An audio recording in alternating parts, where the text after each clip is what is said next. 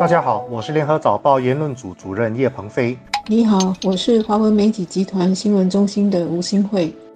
十月二十八号，本地新增病例创新高，破五千起。卫生部表示要了解背后的原因。本地医院的加护病床已经接近八十八仙的使用率。虽然政府已经准备增加病床数量，但如果新增病例没有稳定甚至减少，公共医疗体系的压力。可能不堪重负。卫生部的初步解释是，评估检测的这个实验室在星期二下午的数小时内测出了多起病例，但是呢，确诊病例为什么会在短时间内不寻常地急增？当局还在调查，也会密切的关注下来几天的趋势。其实早在十月初，由于本地的病例一直在攀升，阿公部长严金勇当时在记者会上呢就指出，每日的新增病例可能在十月的第二个星期就会破五千起。不过，这个惊人的数字是来到十月尾才出现，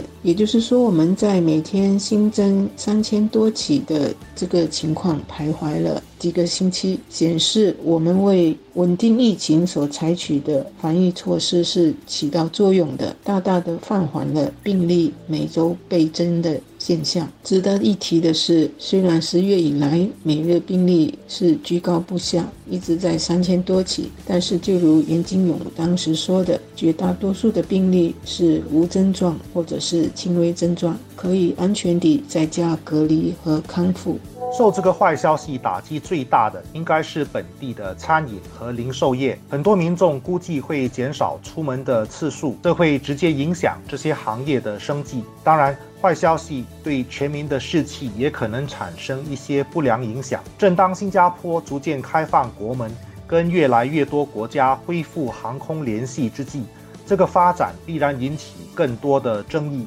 对于是否进一步开放，舆论已经出现两极化的意见。从经济和民生的角度出发，一派意见认为开放的步伐太慢，很多行业已经快撑不下去了。牛车水的饮食一条街就因为生意太差，刚刚宣布结业。相信很多小贩的生意也面对程度不同的影响。但是从健康的角度出发，另一派意见却主张暂停开放步伐。甚至恢复一些管制措施，以免疫情失控。他们的担忧不是没有道理的，毕竟加护病床的确已经面对压力，卫生部也必须借助国防部的人力来处理越来越多的病例，特别是上万个在家居家康复的病人。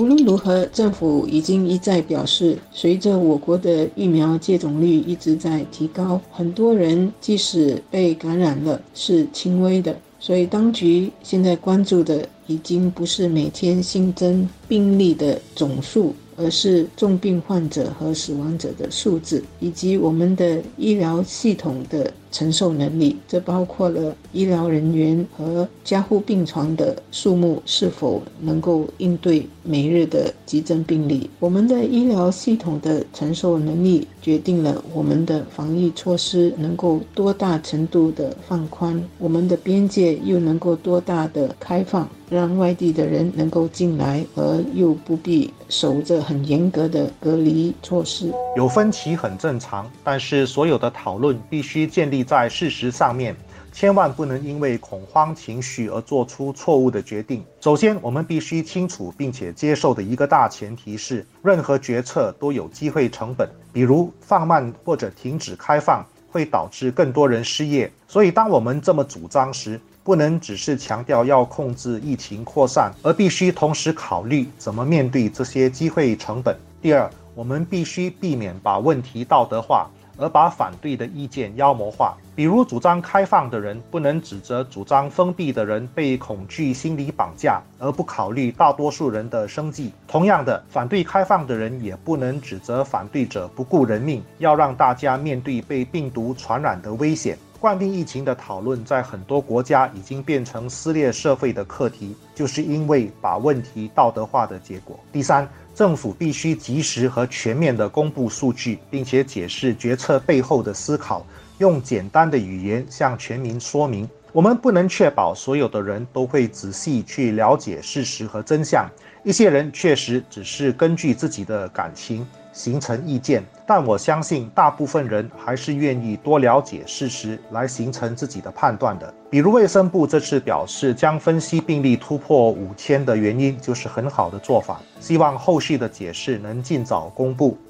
我国采取的与冠病共存策略，其实是一个风险怎么恰到好处拿捏的概念，而拿捏的指标呢是。根据加护病床的使用率以及每周病例增长率来加以调整的。目前的加护病床使用率已经接近八成，卫生部呢正在设法增加病床，而每周病例的增长率目前都是高过一。所以，即使我国正在逐步跟一些风险比较低的国家开通疫苗接种者旅游走廊计划，但是能够通过这个计划进来的人数还是有限的。目前。每天增加的入境名额还是只有一千个，也就是说，虽然我国希望能够更快地重整我们的旅游业和航空业，但是不会以医疗人员和医疗体系的承受力为代价，因为把我们的医疗体系弄垮了，牺牲的会是许多人的健康安全和生命，进而也会波及到整个社会的承受力，包括经济。